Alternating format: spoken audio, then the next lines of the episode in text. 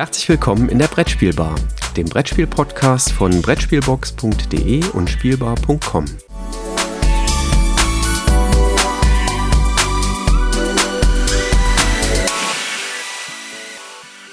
Liebe Zuhörer, herzlich willkommen zu einer Special-Episode hier aus der Brettspielbar und wir haben die tolle Gelegenheit, zu Gast zu sein in Friedberg bei Pegasus Spiele und mit uns dabei ist Carsten Esser. Hallo Carsten. Schönen guten Abend, schön, dass ihr hier seid. Und natürlich der Christoph, der rechts neben mir sitzt und äh, dem ich direkt das Wort übergebe.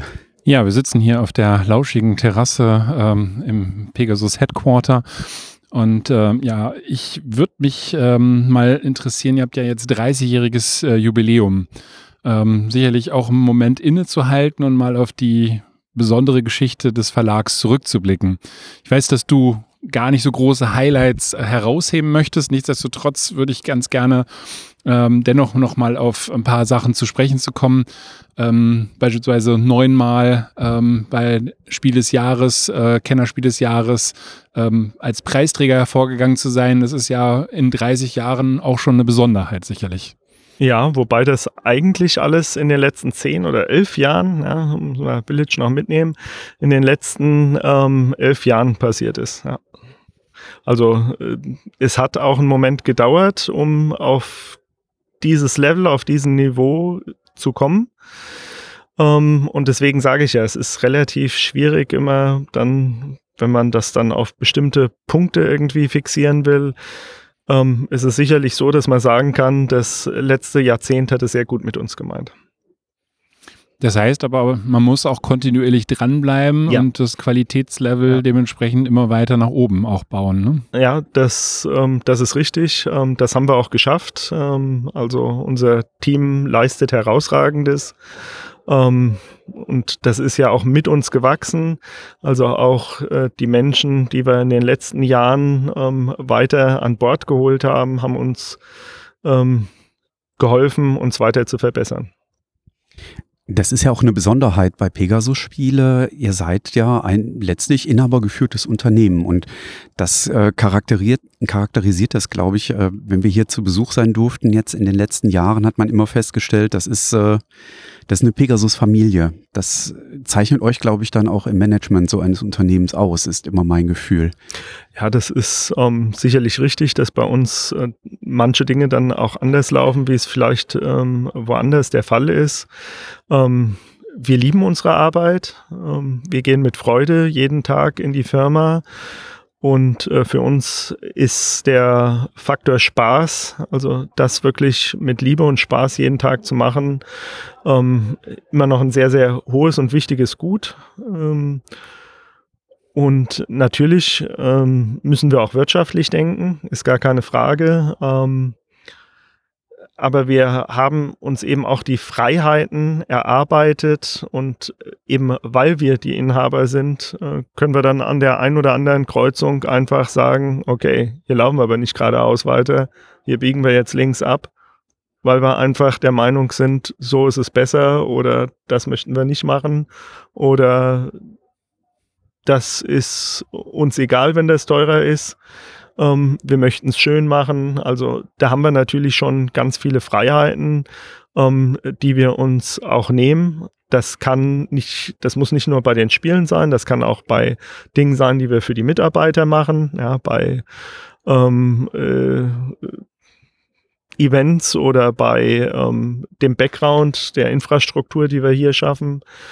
Ähm, da gibt's äh, viele Möglichkeiten. Ähm, und äh, manchmal ist es dann, wie in einem Jahr wie 2022, auch wichtig, ähm, dass man sich nicht zu sehr von Zahlen treiben lässt.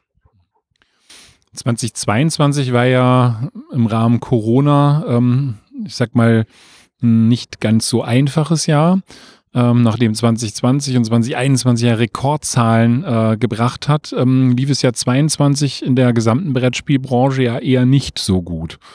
Wie hat sich das bei euch ausgewirkt? Ähm ich denke, letztlich ähm, wird sich bei ähm, den allermeisten Verlagen ähnlich ausgewirkt haben. Ähm, Im Prinzip sind wir getrieben worden, ähm, wie bei einer Hetzjagd. Ähm, dass wir Aufträge vergeben müssen, also dass wir quasi auf die Zukunft wetten. Dass wir Bestellungen machen, wo wir in neun Monaten, in zehn Monaten, in zwölf Monaten eigentlich erst Ware bekommen. Und die Wahrheit ist, von uns hat natürlich keiner Glas, eine Glaskugel gehabt und wusste, was ist nächstes Jahr. Und äh, es ist im Prinzip ein bisschen wie an der Börse ein gefährliches Spiel geworden, ähm, weil wir auf die Zukunft gewettet haben, aber es allesamt in der Branche gemacht haben und jeder natürlich so ein bisschen gehofft hat, dass dieser Trend ähm, äh, weiteres Wachstum durch Corona mitzunehmen noch möglichst lange anhalten wird der ein oder andere, der kritisch war, der wird sich schon gedacht haben, das kann nicht so weitergehen. Also irgendwann kommt hier der Bruch. Dass der natürlich so abrupt kam, ich glaube, damit haben halt die wenigsten gerechnet. Ähm, und das hat uns dann auch schon ziemlich hart getroffen, ja, weil der Warenbestand ist ja weiter reingeflossen, so als wären wir auf Spitzenniveau und noch mehr. Mhm. Vielleicht mal zur Erläuterung für die Zuhörenden. Ähm, also Anfang 22 war es noch knapp, Druckkapazitäten bei Druckereien zu bekommen, weil ähm, unheimlich viel Nachfrage seitens der Verlage da war. Und was ist dann passiert im Markt? Ja, ich nutze mal gern das Beispiel, ähm, dass ähm, unser Redaktionsleiter Spiel am Anfang 22, als er die Druckdaten abgeben wollte, quasi ausgelacht worden ist auf die Frage, was denn jetzt die Deadline wäre für die Messe Essen und er dann wirklich die Gegenfrage bekommen hat, ja, Messe Essen, äh, meint ihr jetzt Messe Essen 22 oder Messe Essen 23? Ja. Also so hoch war auch das Ross ähm, bei den Druckereien. Ähm, und äh, das hat sich ja im Laufe des Jahres komplett ähm, dann abgebaut, das will ich mal sagen. Ja, mhm. also ähm, da, ist, da ist viel passiert. Ähm, aber wie gesagt, die, die Aufträge, die einmal vergeben waren, die sind halt weiter reingewandert. Mhm. Ja. Und das eben meint in einem Bereich, wo halt ähm, Spiele meistens ja eine Saison halten ähm, und nicht über zwei, drei Jahre dann eben halt als Bestand vernünftig funktionieren auch, ne? Ja, also ich sag mal, kalkulatorisch ist das Problem, wenn man sich versucht, quasi so zu positionieren, dass man auch ein Wachstum noch abfedern kann. Äh, Lieferzeiten von neun und zwölf Monaten hatte. Also wir haben das ähm, zum Beispiel auch erlebt, Essen 2021, äh, wo wir mit viel zu wenig Neuheiten eigentlich dastanden, weil die alle nicht pünktlich angekommen mhm. sind. Dann willst du es besser machen.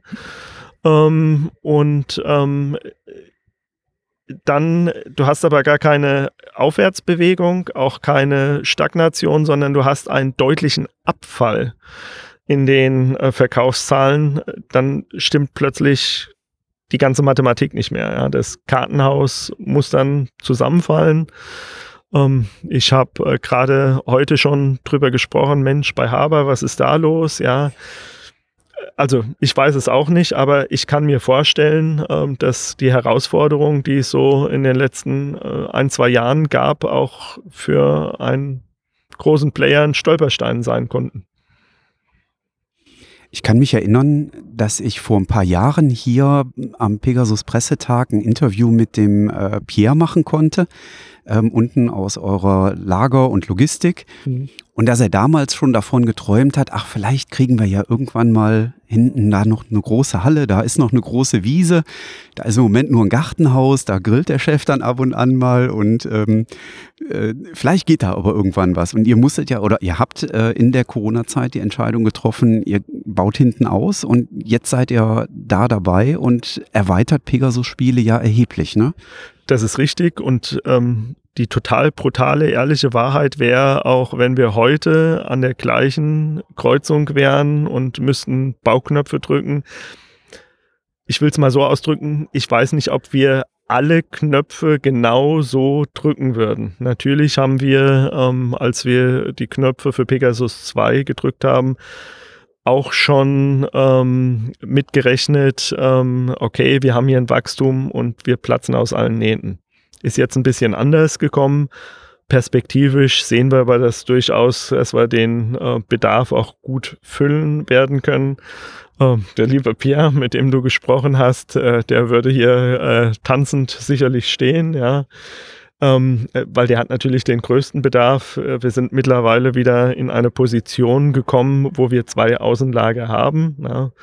Ich muss an der Stelle auch mal vergleichend dazu sagen, als wir Pegasus 1 fertiggestellt hatten, das war für uns schon ein ziemlich großer Schuh. Ja? Also einmal so ein Ding gebaut zu haben und äh, wenn es dann um Millionen geht, das ist nicht ein Alltagsgeschäft. Also das ist schon eine ultra spannende, auch kann auch eine strapaziöse Sache sein.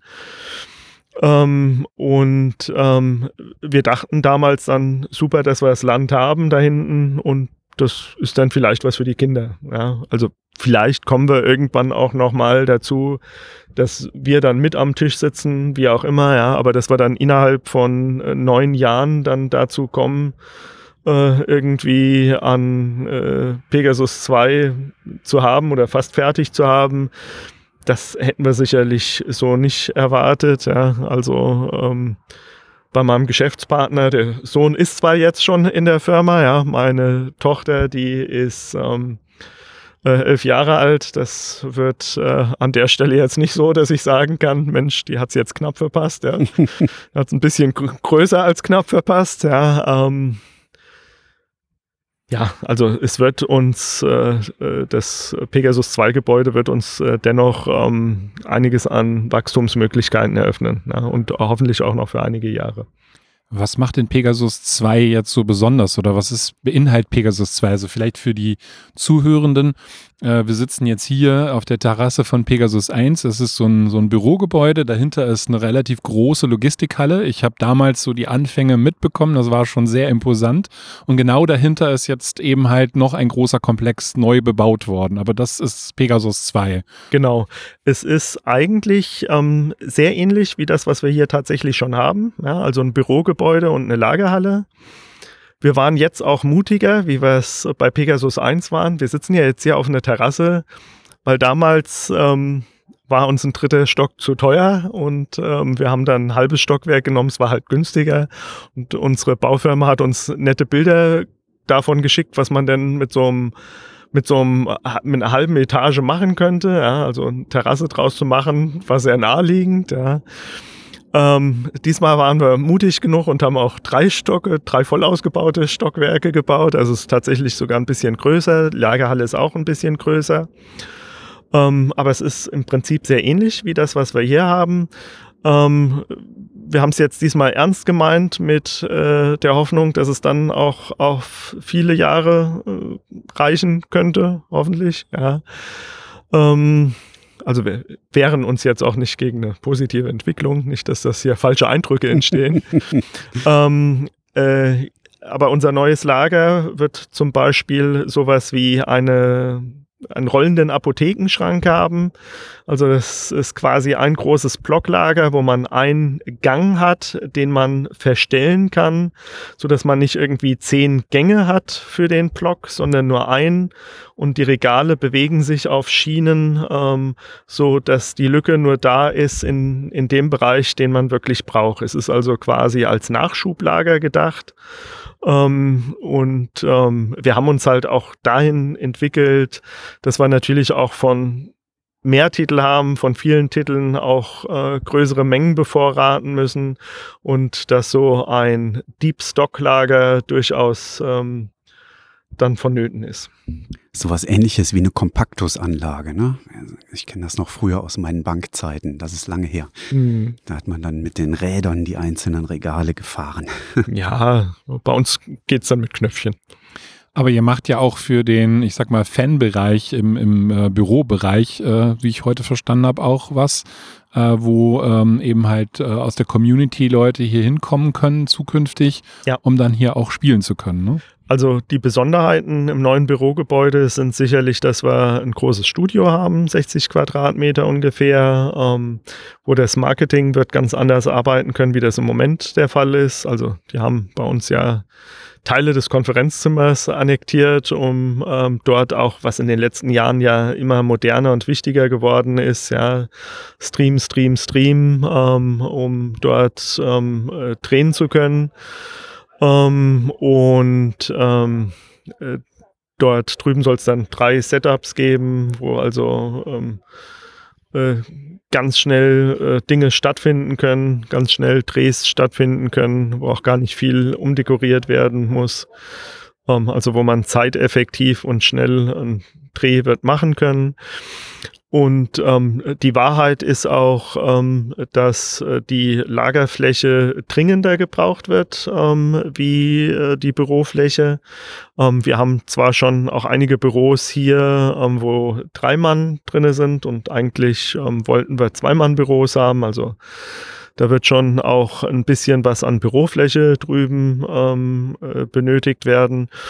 Aber äh, wir haben da gewisse Spielräume und einer der ähm, Dinge, die dort angedacht sind, ähm, äh, ist halt, dass wir ähm, Themenräume haben werden. Also angedacht ist im Augenblick ein 70s-Raum, ein 80s-Raum, ein 90s-Raum.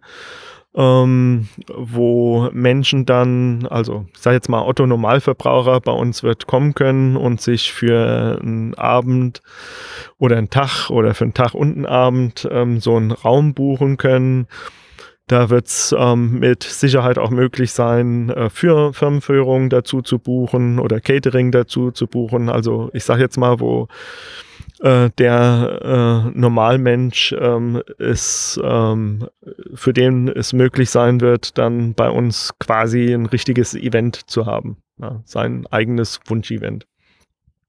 Und ihr werdet die Räume, wenn ich das richtig verstanden habe, auch äh, nutzen, um dann selber Multimedia-Angebote und Social-Media-Angebote da auch so ähm, zu produzieren. Ähm, so ist es. Ja, okay. Ja. Mhm.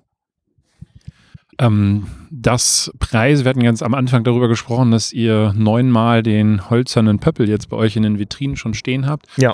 Und das ist aber nicht normal. Unglaublich, gell? Bitte? Unglaublich. Ja, ja. ja. Ähm, dass das aber nicht normal ist, hat man auf der Preisverleihung gesehen, denn äh, ich, hab, ich war dabei. Die, die Freude über Dorfromantik war ja äh, exorbitant groß. Also ich finde immer noch faszinierend, dass es nicht Normalität geworden ist, sich über so einen Preis zu freuen, sondern ähm, die, die, die gesamte Mannschaft hat ja oben auf der Bühne schon direkt gefeiert. Ja, ja das ist schon richtig. Ich glaube, ähm, dieses Lampenfieber, das man hat, die Aufregung, also ich denke, ich werde es nicht mehr erleben, dass das irgendwie bei mir weggeht. Ja, also die, das ist definitiv ähm, immer wieder da. Ähm, man muss jetzt äh, bei Dorfromantik ähm, auch dazu sagen, es ist ähm, für uns natürlich äh, unheimlich intensiv gewesen, weil die Redaktion unglaublich ähm, viel an diesem Spiel gearbeitet hat, ähm, weil ähm, mit den Michael Palm und dem Lukas Zach auch Autoren, die regelmäßig für uns arbeiten, äh, dort einen Treffer gelandet haben. Ähm, und wir so gesehen von, von Anfang bis Ende dieses, dieses Kind, ja, von der Zeugung bis zur Geburt äh, begleiten durften. Ähm, und hier natürlich auch für uns die reizvolle Aufgabe dazu kommt, das Spiel ähm, international vermarkten und verkaufen zu dürfen. Ähm, äh, auch das ist ja jetzt nicht äh, regelmäßig der Fall gewesen. Ja? Äh, und last but not least, ähm, wir hatten das schon 2022 als extrem problematisches Jahr. Und es ist natürlich dann auch schon ein Stück Befreiungsschlag. Also man trägt dann Mühlsteine rum. Ja, also auch äh, äh, bei uns ist es so, dass äh, die äh, Sorgen der Mitarbeiter irgendwann ankommen und dass wir die sehen und verstehen und ja, Preiserhöhung und äh, die Leute kaufen weniger. Das lässt uns ja alles auch nicht unberührt in der Geschäftsführung, ja. Und da baut sich natürlich auch ein Druck auf und ähm, das ist natürlich, wie gesagt, auch für uns dann ein unglaublicher Befreiungsschlag in der Geschäftsführung zum Beispiel gewesen. Für die Autoren natürlich auch. Ähm, also ich weiß noch, wie die beiden mir erzählt haben, ja, das ist, ihr habt da ja schon öfter gestanden, ja, aber wir wissen gar nicht, ob wir da noch ein zweites Mal irgendwie die Chance zu bekommen werden. ich würde sagen, die Jungs sind ganz gut drauf. Ja, das, da sollten sie sich mal nicht kleinreden. Die haben durchaus das Potenzial, ähm, äh, da auch noch mal was auf die Bühne zu werfen. Ähm, ähm, aber es ist ähm, natürlich auch eben, also aus der Perspektive für die unglaublich äh, ein Anreiz gewesen, ja. Ähm, äh, auch die Jungs von Tucana, die mit so einem Erfolg auch überhaupt nicht gerechnet haben, ja, also auch schon von der App. Das Spiel kommt ja eigentlich ähm, von der App, ja, also ist ja den Weg dann gegangen von der App zum Brettspiel, aber dass es dann so gut ist, ähm, dass es dann auch als Brettspiel äh, die Leute ähm, das Land drauf und runter begeistert. Das hätte jetzt so auch nicht jeder gedacht, ja, also dass das Spiel, Spielsystem gut ist, wussten wir natürlich, ja. Ähm, aber ähm, man muss es ja dann trotzdem erstmal umsetzen. Ja, und das hat äh, das Autorenteam zusammen mit unserer Redaktion bravourös gemeistert. Jetzt hattet ihr ja noch ein zweites Spiel, also neben vielen anderen Spielen, aber die auch von der Pike auf äh, hier bei Pegasus ähm, entworfen habt, nämlich Spaceship Unity, mhm. ähm, was sicherlich so ein bisschen im Schatten äh, von Dorfromantik geflogen ist. Nichtsdestotrotz aber durch eben halt seine Besonderheit äh, ja doch ein ganz spannendes Spiel ist. Und äh, das ist ja zumindest auch ausgezeichnet worden mit dem Inno-Spiel. Ähm, wie ist das bei euch angekommen und, und was bedeutet der Inno-Spiel für euch? Also das ist ähm, auch ein Preis, wo wir uns wahnsinnig drüber freuen. Ähm, ich werde ja oft gefragt, na, und dein Lieblingsspiel und was ist denn jetzt das tolle Spiel des Jahres? Und äh, klar, da ist man dann auch immer mal verleitet dazu, Dorfromantik äh, zu sagen, weil es wird natürlich auch bei uns zu Hause öfter gespielt, ja, gar keine Frage. Ähm, aber ein Spaceship Unity wird bei uns zu Hause auch öfter gespielt. Ähm, und ähm, es ist halt ähm, schön, dass dieses Spiel Anerkennung gefunden hat, weil auch in diesem Spiel sehr viel Herzblut von uns reingegangen ist. Ähm, also von den Autoren, auch von der Redaktion, äh, wahnsinnig viel ähm, Energie reingeflossen ist und wir alle dran geglaubt haben, ähm, dass das ein äh, gutes äh, Spiel ist und auch wird. Ähm, und ähm, es ist manchmal halt brutal, wenn man sich immer nur an Zahlen, was verkauft man irgendwie dann, ja, und das und das. Am Ende äh, ist die Redaktion und auch der Andreas und ich, wir sind ein bisschen wie Eltern, ja, und wir haben ganz viele Kinder, die wir jedes Jahr zur Welt bringen. Und wir möchten uns eigentlich per se gar nicht auf irgendwie eins reduzieren lassen. Ja, das, das eine Spiel. Ja. Und so ist es dann halt einfach schön zu sehen, wenn es dann auch ein anderes Spiel gibt, wie Spaceship Unity, das seinen Weg macht und seine Anerkennung ähm, findet. Ähm, und es ist ein sehr innovatives Spiel und ähm, hat zu Recht, finden wir, und auch äh, mit großer Freude haben wir das zur Kenntnis äh, genommen, diesen Preis gewonnen. Ähm, und ähm, so schaffen wir es dann, denke ich auch, ähm, noch mehr Leute für dieses Spiel und dieses Spielsystem zu begeistern. Und von daher sind wir total, total glücklich auch über diesen Preis. Ja, man hat das auch bei Ulrich Blum und äh, Jens Merkel äh, gemerkt. Also der Jens ist äh, auch nach der Verga äh, Bekanntgabe des Preises hat er mich kontaktiert, weil er äh, wusste, dass wir in der Jury sind und äh, hatte gesagt so, ja, also hier die zweite Season, die ist jetzt auch in Vorbereitung und werdet ihr das denn auch spielen? Das würde mich total freuen und dann bin ich gespannt auf euren Eindruck.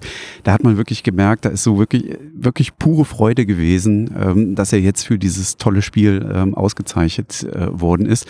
Und das ist dann auch, ähm, ja, als Jurymitglied muss ich zugeben, äh, schön gewesen, das mitzubekommen, ähm, dass das wahrgenommen wird und dass da dann Freude drüber entsteht. Und dass dann auch ein Spiel, was vielleicht ansonsten so ein bisschen unterm Radar geblieben ist, weil es ja es ist ein bisschen aufwendiger, das durchzuspielen und äh, ist von seiner Spielanlage eben aufgrund der Innovation auch wirklich was Besonderes.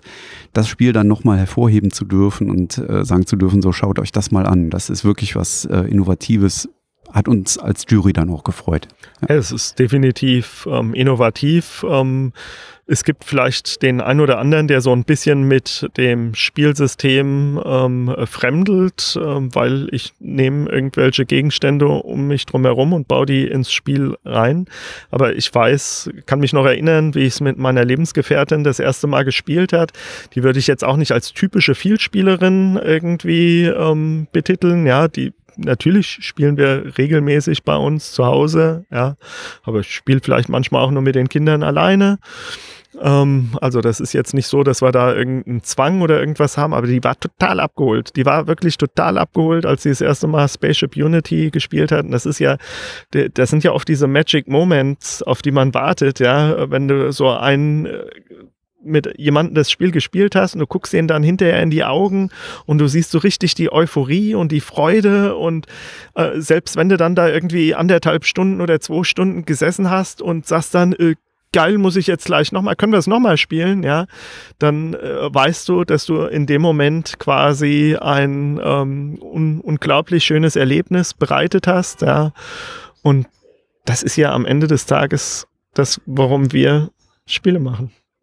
Ja, ich weiß noch, wie meine Mädels durch die Box ge geflitzt sind, äh, dann bei den, äh, bei den Action-Herausforderungen, äh, um dann Sachen, genau. Sachen zu erledigen genau. auf der Messe. Ne? Im Glaskasten außenrum standen die ja. Leute und haben sich die Nase platt gedrückt. Was machen die denn da drin? Und haben gar nicht verstanden, was ist los. Ja. Genau, aber äh, wirklich, ein, wirklich ein schöner Moment.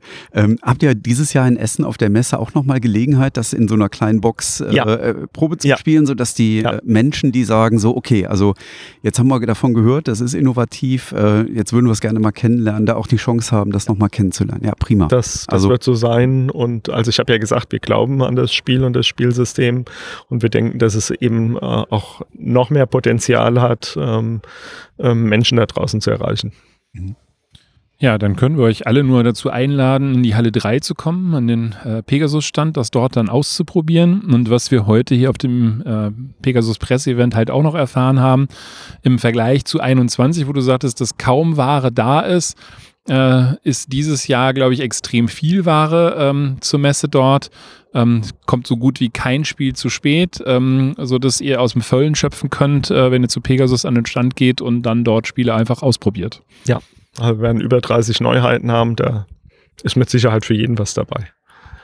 Ja, und jetzt haben wir heute den Einstieg gemacht mit 30 Jahre Pegasus. Äh, machen wir da auch den Ausstieg. Ähm, vielleicht ein kleiner äh, Nebenverweis auf unser Buchprojekt Handbuch Brettspiele, was bei Springer Nature ja demnächst erscheinen wird. Da wird auch äh, dein äh, Mitgründer von Pegasus Spiele, Andreas Finkernagel, einen Beitrag beisteuern, einen Essay-Beitrag, ähm, wie ich mit meinem Verlag das Fliegen lernte. Und äh, das gibt auch nochmal einen schönen Einblick in 30 Jahre Pegasus-Entwicklung. Also wer jetzt hier im Podcast Gefallen dran gefunden hat und Lust hat, das auch mal nachzulesen, da sei der Hinweis auf das Buch erlaubt. Ja, dann vielen Dank, dass du für die Fragen bereitgestanden hast. Sehr gerne. Ähm, hier geht die Sonne langsam unter. Wir haben es gerade leider fast verpasst. Äh, ja, ist fast romantisch hier, ne? Fast romantisch, ein, ein extrem roter äh, Abendhimmel. Äh, und ich denke, da lässt sich doch der Abend wunderbar ausklingen jetzt. Ja. Wunderbar. Carsten, vielen lieben Dank für deine Zeit und das Gespräch. Schön, dass ihr hier wart. Prima. Bis dahin. Tschüss. Tschüss. Ciao.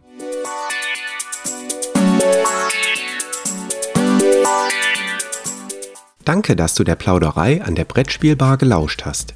Wir freuen uns über Feedback, insbesondere bei iTunes, Panoptikum, IO oder anderen Plattformen, über die du dem Podcast folgst. Wenn du uns direkt kontaktieren möchtest, geht das per E-Mail über kontakt@brettspielbar.de oder unsere Twitter-Accounts. Christoph ist dort unter @brettspielbox und Jürgen unter @spielbar_com zu erreichen. Wir freuen uns auch über Anregungen und Themenvorschläge für die kommende Episode. Für heute verabschieden wir uns und wünschen eine verspielte Zeit.